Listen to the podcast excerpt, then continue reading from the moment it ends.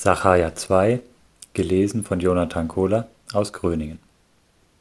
Und ich hob meine Augen auf und sah, und siehe, da waren vier Hörner. Und ich sprach zu dem Engel, der mit mir redete, Wer sind diese? Er sprach zu mir, Es sind die Hörner, die Juda samt Israel und Jerusalem zerstreut haben. Und der Herr zeigte mir vier Schmiede. Da sprach ich, Was wollen die machen? Er sprach, Jene sind die Hörner, die Juda so zerstreut haben, dass niemand mehr sein Haupt erhob, diese aber sind gekommen, jene abzuschrecken und die Hörner der Völker abzuschlagen, die ihr Horn gegen das Land Juda erhoben haben, um es zu zerstreuen. Und ich hob meine Augen auf und sah, und siehe, ein Mann hatte eine Messschnur in der Hand, und ich sprach, Wo gehst du hin?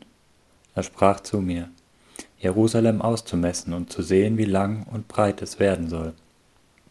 Und siehe, der Engel, der mit mir redete, ging hinaus, und ein anderer Engel kam ihm entgegen und sprach zu ihm, Lauft hin und sage diesem jungen Mann, Jerusalem soll ohne Mauern bleiben, wegen der Menge der Menschen und des Viehs, die darin sein werden.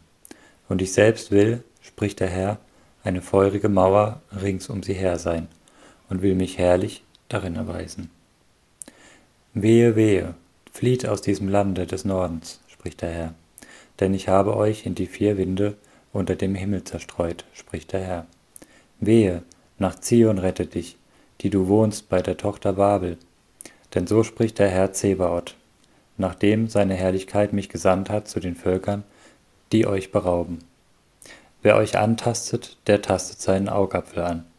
Denn siehe, ich schwinge meine Hand über sie, dass sie ein Raub derer werden, die ihnen dienen.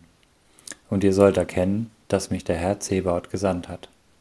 Freue dich und sei fröhlich, du Tochter Zion, denn siehe, ich komme und will bei dir wohnen, spricht der Herr.